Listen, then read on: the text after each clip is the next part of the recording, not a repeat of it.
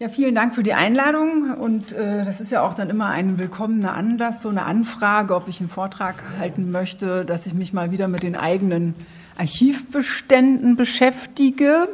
Ich muss jetzt auch gleich den Werbeblock vorab machen. Also das Archiv der Deutschen Frauenbewegung, so an sich das eine, einzigartige Institution mit Sitz in Kassel. Das hat alles auch seine Gründe und seine Geschichte. Mittlerweile ja auch schon äh, seit 30 Jahren, also 1983 wurde der Verein gegründet. Wir geben eine Zeitschrift heraus, die Ariadne. Und ähm, dem betreuen wir auch gerne Besucher und Besucherinnengruppen bei uns. Also wer den Weg nach Kassel findet, dreieinhalb Stunden mit dem Zug, immer herzlich willkommen. Ja, ähm, wenn ich also dann in unseren, also in meinem Archiv, in dem ich Projektmitarbeiterin bin, stöbere, dann hoffe ich natürlich auch immer etwas zu finden. Das ist bei diesem Thema aber tatsächlich eine Schwierigkeit gewesen.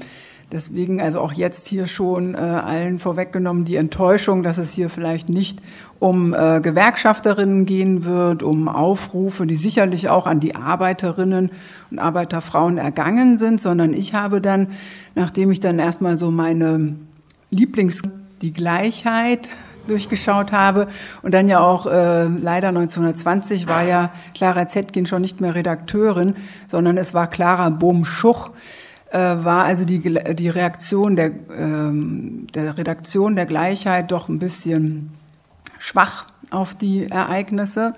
Und ähm, wenn das dann so ist, dass sich die Quellen nicht den Wünschen fügen, muss man also ähm, andere Strategien versuchen. Und äh, deswegen habe ich also mich da entschlossen, andere Zeitungen und Zeitschriften auch heranzuziehen, um zu sehen, also es gibt ja auch andere Frauenorgane durchaus, eben manchmal auch äh, bürgerlicher Natur. Und, äh, und mich auch mit Memoiren, Tagebüchern und Erinnerungen zu beschäftigen, die natürlich dann den Kapputsch im Nachhinein beurteilen. Was wir jetzt hier schon sehen, ist der Simplicissimus keine Frauenzeitschrift, aber er fasst hier schon etwas ganz gut zusammen, womit sich dann auch Frauenzeitschriften beschäftigt haben. Es geht hier um die starken Männer vom 13. März. Und äh, dort unten etwas zu klein äh, beschrieben steht dann, ähm, Moment, ja, traurige Zeiten. Früher hätte es ein Leutnant mit zehn Mann gemacht. So. Und äh, wenn ich das jetzt so von den äh, Bildern, die ich äh, recherchiert habe, richtig deute, dann ist links Lüttwitz und rechts ist Kapp. Würde ich jetzt mal so interpretieren, steht ja nicht direkt drunter von dem Karikaturisten. Ja, äh, Lieder Gustave Heimann veröffentlichte im April 1920, also schon auch direkt so nach dem äh, Kapputsch im März. Ähm, man muss das auch so sehen, die Frauenzeitschriften, das waren keine Tageszeitschriften. Das waren meistens Zeitschriften, die im 14-tägigen oder auch manchmal erst monatlichen Abständen erschienen. Und äh, die Frau im Staat ist eine bürgerliche Zeitschrift, die aber ähm, vor allen Dingen von den ehemals radikal bürgerlichen Frauen ähm, geführt wurde und äh, die auch eine deutlich pazifistische Perspektive einnahm. Und dort schrieb Lida Gustave Heimann, also eine der führenden Pazifistinnen und Frauenrechtlerinnen,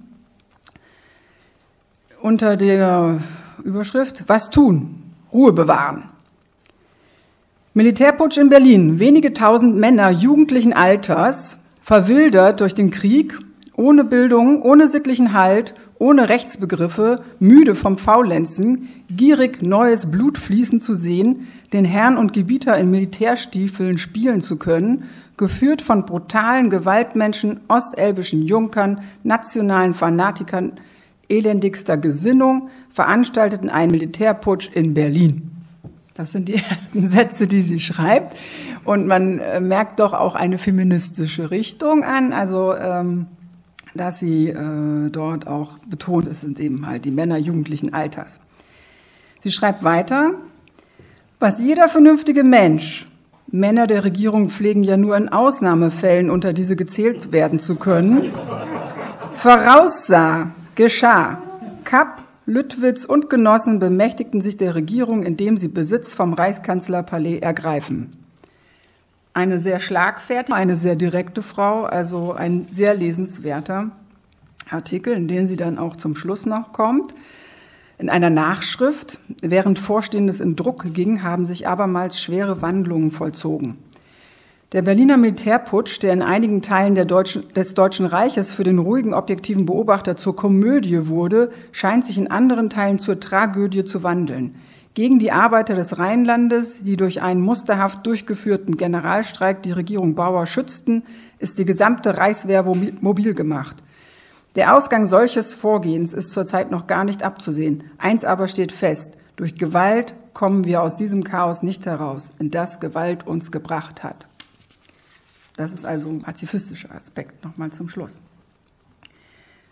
Die ähm, Frau im Staat, gesagt äh, pazifistisch, Anna Auerbach schreibt in einem Artikel beschrieben mit Friede gewahrt durch Frauen, ähm, wie sie dort einzelne Maßnahmen ergriff, um Frauen aus dem Parteivorstand der Deutschnationalen, der Deutschen Volkspartei, den Deutschen Demokratischen, der Mehrheitssozialistischen Partei und der USP, die an einen Tisch bringen wollte, was auch zu großen Teilen geklappt hat.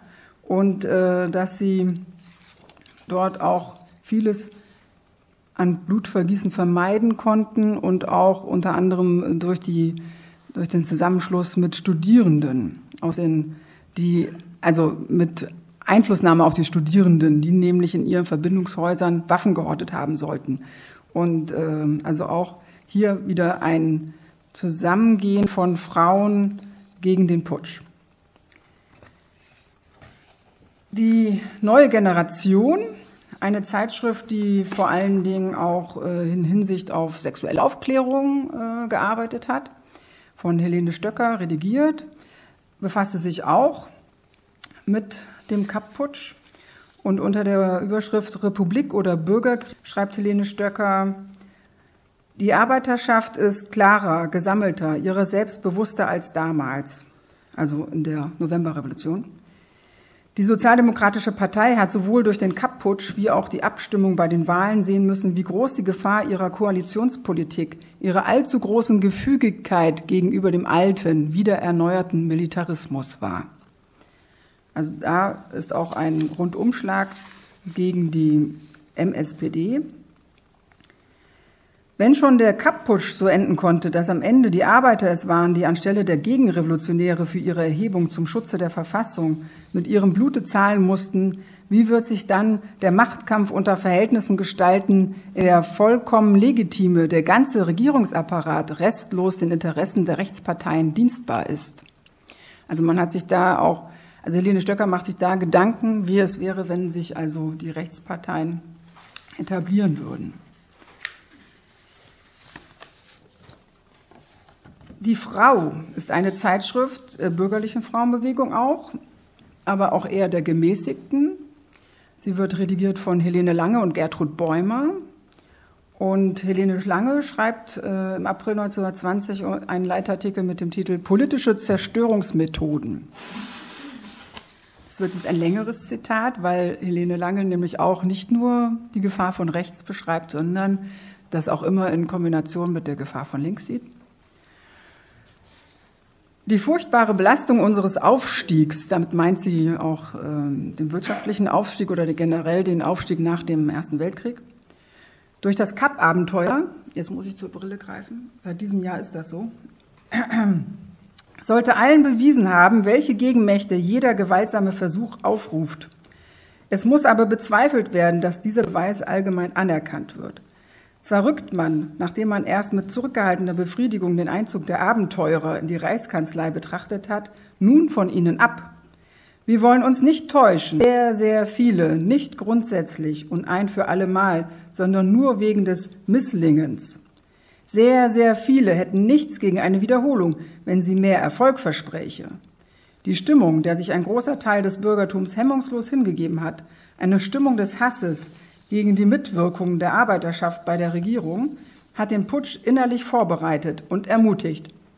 Ob die Lehre, die seine Nachwirkungen diesen seinen versteckten Gönnern erteilen, ausreicht, um sie politisch umzuwandeln, ist sehr zu bezweifeln. Die Gesinnung bleibt, und der Klassengeist und die Verständnislosigkeit für das Kräfteverhältnis. Die Extreme stützen und steigern sich gegenseitig. Kapp hat nicht nur äußerlich in den verschiedenen 100 Stunden mit dem Bolschewismus Fühlung gesucht, er und seine Gesinnungsgenossen treiben auch tatsächlich ganz dieselbe Politik. Sie leben vom Bolschewismus und der Bolschewismus lebt von ihnen. Sie liefern sich gegenseitig den Agitationsstoff, sie arbeiten sich in die Hände, um die Regierung zu schwächen, ihr das unendlich mühevolle Werk der Gleichgewichtserhaltung unmöglich zu machen und dann gemeinsam zu schreien, dass sie unfähig sei. Es wird behauptet, dass kommunistische Gelder für die Reaktion arbeiteten. Das ist teuflisch, aber nicht unwahrscheinlich, denn der Bolschewismus verdankt der Reaktion Hunderttausende seiner Anhänger und wird ihr noch mehr verdanken, wenn Vernunft und Taten, Tatsachensinn nicht endlich bei denen einkehren, die sich für die geistige und charakterliche Elite der Nation halten. Gegen Räuberbanden gibt es natürlich nur die Macht des Schwertes, aber nur eine Regierung kann es hier wirksam führen, die gleichzeitig getragen wird von dem Vertrauen aller nur irgendwie tüchtigen Kreise der Arbeiterschaft. Kampf gegen den Bolschewismus ist nur denkbar, wenn der besonnene Teil der Arbeiterschaft daran teilnimmt, nicht aber ohne oder gegen ihn. Ja, also ein Zusammenwirken von Reaktion und Bolschewismus in einem ja, irgendwie übertragenen Sinne. Was können die Frauen, was kann überhaupt der Einzelne gegen diese Zerstörung tun? Der Titel war ja politische Zerstörungsmethoden. Vor allem eins, sie nicht stützen. Es ist gar keine Frage, dass die Reaktion zum Teil sehr großen Teil von der Gedankenlosigkeit der Frauen lebt. Die Enge des Horizonts und die Volksfremdheit, die zu der verhängnisvollen Unterschätzung der Arbeiterschaft als Volksteil führt, ist der bürgerlichen Frau im Ganzen natürlich heute noch mehr eigen als dem Mann. Die Beurteilung der politischen Dinge nach Schlagworten, Stimmungen und Zufallserfahrungen ist die Gefahr ihrer politischen Jugend. Und die Parteipolitik zögert natürlich nicht, alles Brauchbare, Gutes und Schlechtes, Kleines und Großes an ihr auszunutzen, um sie einzufangen. Ihr sämtliches Nationalgefühl für eine Parteifahne zu missbrauchen, sie durch ihre besten und ehrlichsten Gefühle in die Sackgasse zu locken. Und dann kommt sie auf die Idee, doch nochmal über eine Frauenpartei nachzudenken. Wobei sie vorher noch gemeint hat, dass die Frau äh, doch sehr gedankenlos ist. Ja, das nur so zum Beispiel für die Frau. Also ein ganz kleiner Rundumblick über die Zeitschriften, die es ja damals gab.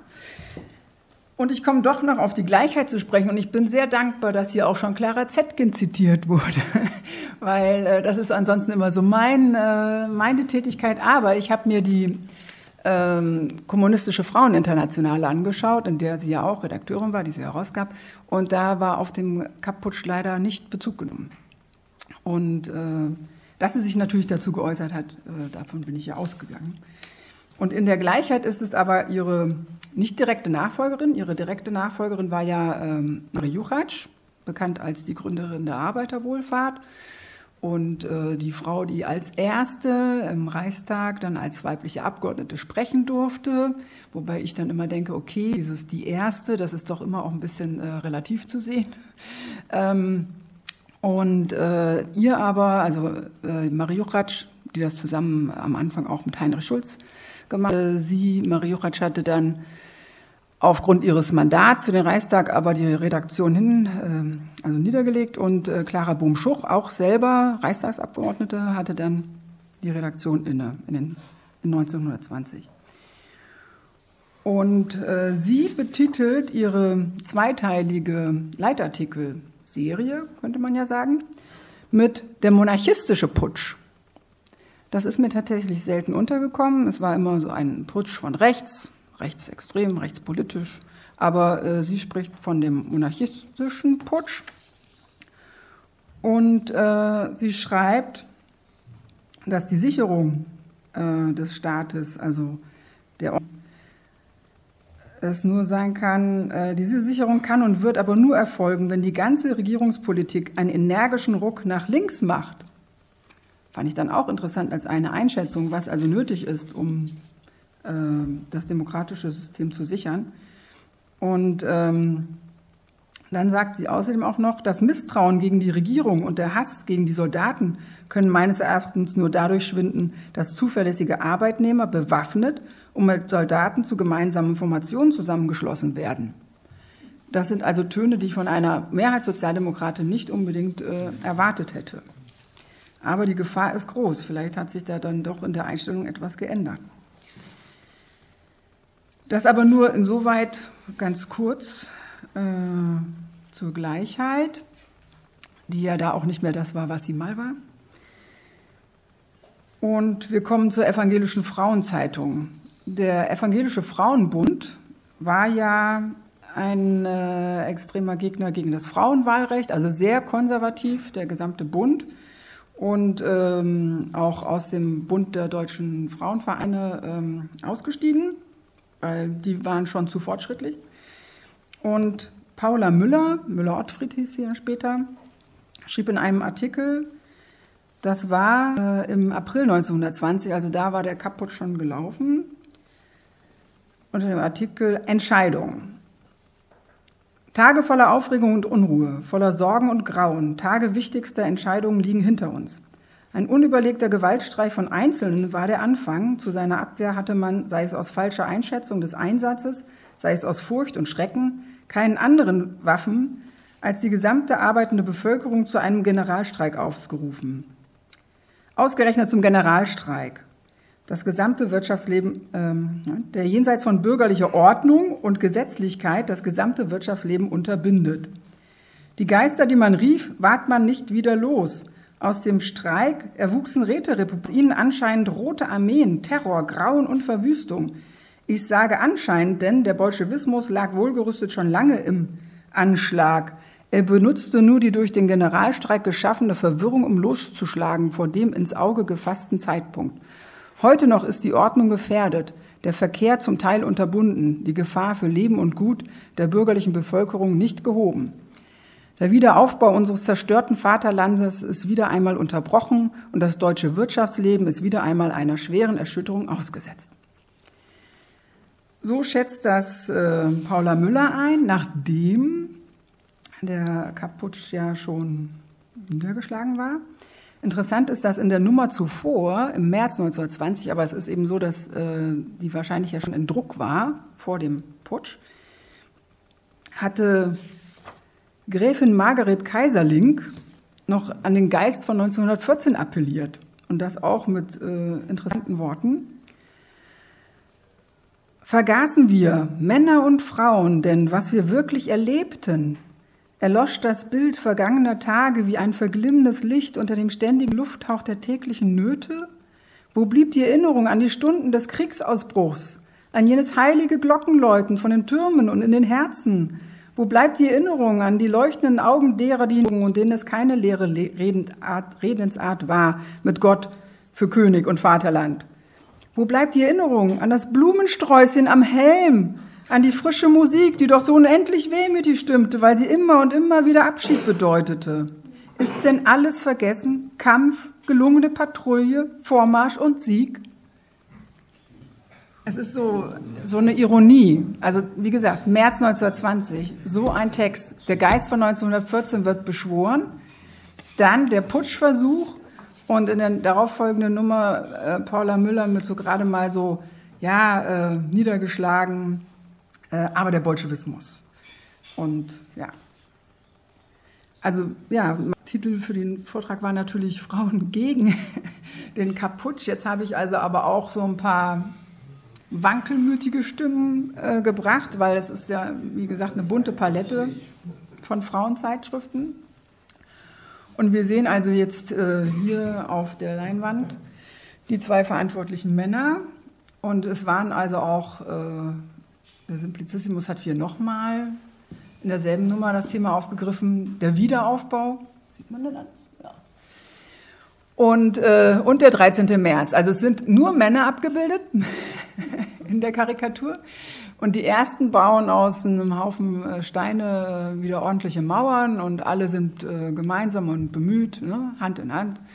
Und unten der 13. März, da wird mit den Steinen eben nicht eine Mauer gebaut, sondern die fliegen aufeinander, die Steine.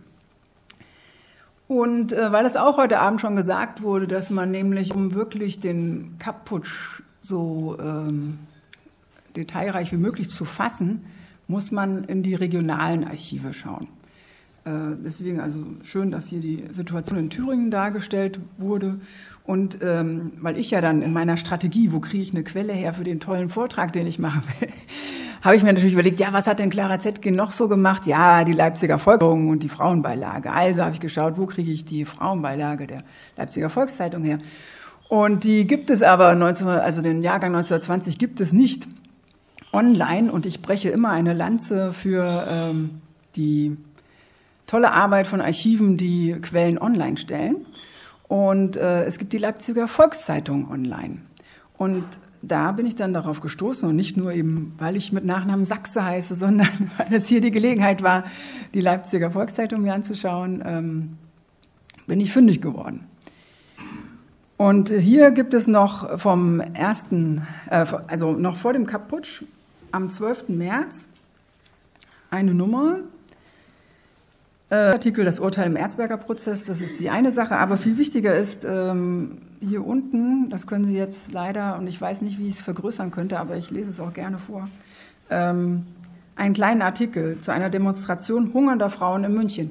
Da kann man dann einfach sehen, wozu Frauen tatsächlich in der Lage waren, wenn sie denn wollten und ähm, wenn es vielleicht auch nicht unbedingt äh, mit Waffengewalt zu tun hatte. München, 12. März. Durch anonyme Flugblätter aufgefordert, zogen gestern Tausende von Frauen nach der Theresienwiese, um gegen die Hungersnot zu protestieren. Da die Theresienwiese auf Anordnung des Staatskommissars für München rechtzeitig abgesperrt worden war, so, wanderten, so wandten sich die Demonstrantinnen nach vergeblichen Versuchen, den Polizeikordon zu durchbrechen, dem Stadtinnern zu. An der Spitze des Zugs trug man Tafel mit der Aufschrift Wir hungern. Dann folgten Frauen mit Säuglingen auf dem Arm und kleine Kinder an der Hand. Ähm, jetzt komme ich dann, das kann ich nicht entziffern. Und halbwüchsige Burschen schlossen sich dem Zug nach Brot schreiend an. Der Polizeikonto am Marienplatz wurde gewaltsam durchbrochen, doch widerstanden die eisernen Tore des Rathauses den Versuchen einzudringen, darauf, worauf die Menge stürmisch nach dem Bürgermeister verlangte. Also sie sind hier tatsächlich äh, schon sehr vehement äh, dagegen angegangen. Äh, bis dann die Polizei mit schweren und leichten Maschinengewehren die Zugänge zum Marienplatz äh, schlossen und dann auch äh, Verhaftungen vornahmen. Und das ist etwas, was mir eben häufiger auch bei Forschungen aufgefallen ist, dass diese Hungerdemonstrationen ja auch schon während des Ersten Weltkrieges äh, schon massiv äh, für Unruhe auch unter der weiblichen Bevölkerung gesorgt hat. Das ist eben eine andere Form der Demonstration gewesen. Ja, aber das, ging, das war am 12. März und dann kamen später noch äh, andere Artikel, denen es dann um die Abläufe ging in Leipzig und auch äh, mit schweren Verlusten in der Arbeiterschaft, was auch in dieser Zeitschrift dokumentiert ist. Die Todesopfer wurden namentlich genannt. Und daraus kann man dann auch das Geschlecht erschließen, weil es dann auch hier geht um äh, eingelieferte, also im Krankenhaus St. Jakob eingelieferte Männer, aber eben halt auch um eingelieferte Frauen. Und in einer der ersten Listen taucht dann auch eine Frau auf, Gertrud Ilwig, Arbeiterin, 21 Jahre, ledig, aus Glautsch, mit Adresse Ring 40. Und äh, man kann eben aber auch nur mutmaßen oder eben noch mehr Archivarbeit leisten, äh, wie diese Frau zu Tode kam und äh, aber mit 21 Jahren sich wahrscheinlich ja auch am Generalstreik beteiligte und an den Demonstrationen. Ähm, also es sind viele Personen genannt und auch deren Berufe. Und auch in der nächsten kann man hier sehen, also unter anderem, wo in einem anderen Artikel steht noch, ähm, dass Irma Niebel, Kontoristin aus Leipzig, äh, eingeliefert wurde ins Krankenhaus. Und, ähm, oder, Moment, nein, sie ist sogar eine unter den Todesopfern. Und äh, Martha Oben, Garniererin aus Leipzig und eben schon auch die genannte Gertrud Illwig. Hier sieht man dann auf dem nächsten Bild äh, eine Todesanzeige zu Frau Selma Hopf, geborene Eckert, im Alter von 43 Jahren bei einem Weg, Wege von der Stadt nach unserer Wohnung erschossen. Also äh, das ist eben auch das, dass man vielleicht die Opfer unterscheiden muss, wer wirkte mit, wer war Opfer äh, eines mh, hm, unabsichtlichen Schusses. Und äh, aber Selma Hopf war auch bei den Opfern. Wir haben hier noch, muss ich mal gerade schauen. Ja. Hier wird sie auch noch genannt in dem Artikel. Also unter den äh, Opfern des Straßenkampfes. Das gibt also dann Aufschluss darüber, wie es wahrscheinlich dazu gekommen ist, dass sie starben. Und noch eine weitere Frau, man muss die Frauen ja immer aus der Vergessenheit herausholen, Ellie Quaas. Ellie Quaas am Mittwochnachmittag, halb vier, wurde unsere liebe Tochter Ellie Quaas durch Mörderhand entrissen. Trauernde Familie. Und da unten sieht man auch, etwas größer dann, äh, Freitag, den 19. März, nachmittags 3 Uhr, Beerdigung der am Sonntag, den 14. März, durch Gegenrevolutionäre hingemordeten Opfer der Arbeiterschaft. Wir bitten um zahlreiche Beteiligung. Und äh, so gesehen ist also die Situation in Leipzig, die Quellenlage in Leipzig, gar nicht so schlecht. Und das habe ich noch nicht rausgekriegt, was der Frauendanktag ist. Aber es gibt ein Ehrenmal der Märzgefallenen in Leipzig. Und es gibt eine Internetseite, auf der das abgebildet ist, die ich mir also jetzt mal hier entliehen habe. Und es gibt, ähm, es sind Arbeiterfiguren dort reliefartig dargestellt in einem monumentalen Steinblock und die Inschrift heißt, bei der Abwehr des Kapp-Putsches fielen gegen Imperialismus und Reaktion mehr als 100 Leipziger Arbeiter im März 1920. Sie sind unvergessen. Ja, und es waren nicht nur Arbeiter, es waren auch Arbeiterinnen darunter. Und da mag man von Sprache und Genderismus halten, was man will. Es wäre trotzdem ein leichtes, das hier noch mit zu berücksichtigen und Frauen sichtbar zu machen. Ja, ähm, Übrigens dieses Foto von, von zwei Frauen gemacht, Theresa Hering und Ina Schulze. Nur der Vollständigkeit halber, weil ich das jetzt hier auf dem Bild nicht abgebildet habe. Ja, die Situation in Kaputsch ist auch deswegen sehr interessant, weil es dort ein Freiwilligenregiment gab, das aus Studenten der Universität gebildet war und die mit besonderer Härte mit äh, vorgegangen ist gegen die Streikenden.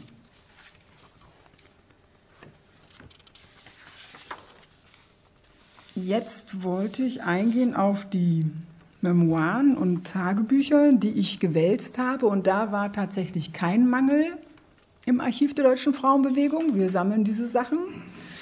Und äh, trotzdem war die Enttäuschung groß. Ja, was soll man sagen?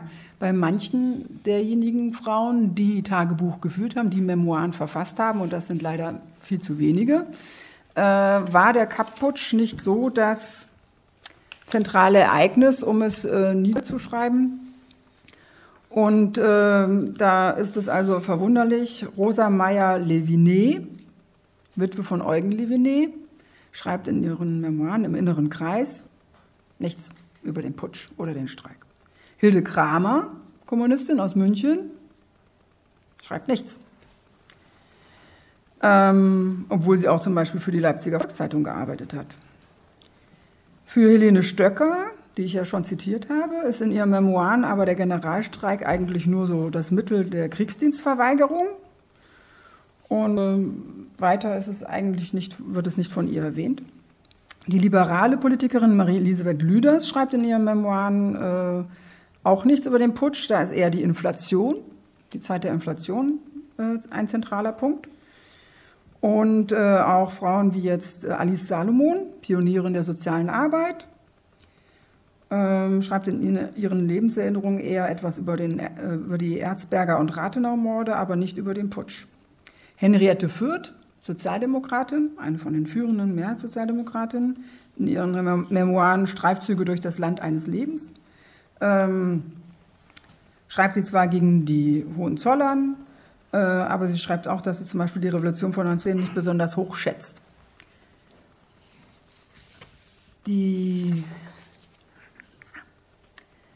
ja, also und dann könnte ich jetzt noch einige andere aufzählen, die ich äh, mir durchgeschaut habe, leider ohne Erfolg. Ähm, die erste deutsche Frauenärztin, Hermine Häusler-Edenhusen, äh, beschreibt immerhin den Alltag. Weil vorhin die Rede war davon, dass dieser Putsch ja sehr stümperhaft war, kann, äh, dem stimmt auf jeden Fall die erste Frau Ludendorffs zu. Sie schreibt nämlich in ihren Memoiren, also sie hieß Margarete und sie schreibt, als ich Ludendorffs Frau war, äh, da schreibt sie dann auch, dass äh, das alles sehr stümperhaft geplant war und äh, bei ihnen zu Hause gingen alle ein und aus und alles nur große Sprüche, äh, alles Redner ähm, konnten viel erzählen, aber haben es ja nicht ähm, zustande gebracht. Äh, sie schreibt auch, in den letzten Wochen vor dem Putsch hätten sehr viele Frauen äh, Ludendorff auf, für Besprechungen aufgesucht. Und sie hat das äh, als ähm, Zurücksetzung empfunden, weil ihr Mann ihr immer nichts erzählt hatte. Das aber aus, äh, um sie zu schützen. Falls nämlich dann das alles schief geht, hätte sie ja vor Gericht auch ähm, aussagen müssen. Und da hätte sie ja dann ehrlichen Gewissens sagen können, ich wusste von nichts. Ja, jetzt habe ich schon viel zu lange redet. Das ist immer das Problem, wenn man frei redet, äh, dass man mit der Zeit nicht hinkommt. Äh, ich möchte aber trotzdem noch eine sehr äh, schöne Quelle, also in den Zeitschriften, in den Frauenzeitschriften war ein zentrales Thema, wenn es nicht der Putsch war, dann war es nämlich die französische Besatzung im Westen und die äh, schwarzen Soldaten.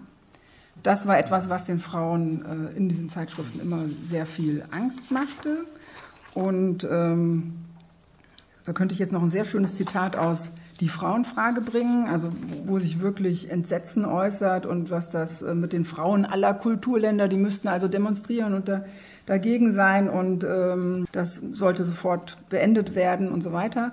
Eine Frau, eine Pazifistin aus dem Bund äh, Neues Vaterland, äh, Lille Janasch, zu der ich leider nicht so viel herausbekommen konnte, hat ein, eine Schrift verfasst, die erstmal so scheint, wow, das ist ja wohl bestimmt total reaktionär ist es aber nicht. Schwarze Schmach und schwarz-weiß-rote Schande ist eine ziemlich gute Analyse davon, äh, wie viel Rassismus äh, in diesem Ding äh, steckt. Und, ähm, und dass diese schwarz-weiß-rote Schande, da geht sie tatsächlich dann auch auf den Kaputsch ein. Das ist diese Seite hier, auf Seite 26, unter dem schönen Kapiteltitel Rechtlosigkeit. Also es ist eine sehr schöne Analyse darüber, wie hier eben das Recht versagt hat und wie auch hier nach, danach bei der Verurteilung von den Kaputschisten so viel äh, nicht passiert ist, was hätte passieren müssen, um so etwas ja auch nicht äh, sich wiederholen zu lassen. Also das zur Empfehlung ist im Netz kann man alles, also alles, was ich jetzt zum Schluss hier äh, gezeigt habe, habe ich ja selber, das sind keine PDFs, die ich als Kopie gemacht habe, sondern es ist alles im Netz. Hilfe zur Selbsthilfe biete ich an. Ähm, nutzen Sie das. Und äh, zum Schluss, wenn mir von rechts auch Druck gemacht wird, schließe ich mit Käthe Kollwitz. Die hat nämlich in ihrem Tagebuch einiges, äh, auch mehr so zum Alltag, aber auch durchaus Gedanken äh, zu der politischen Situation veröffentlicht.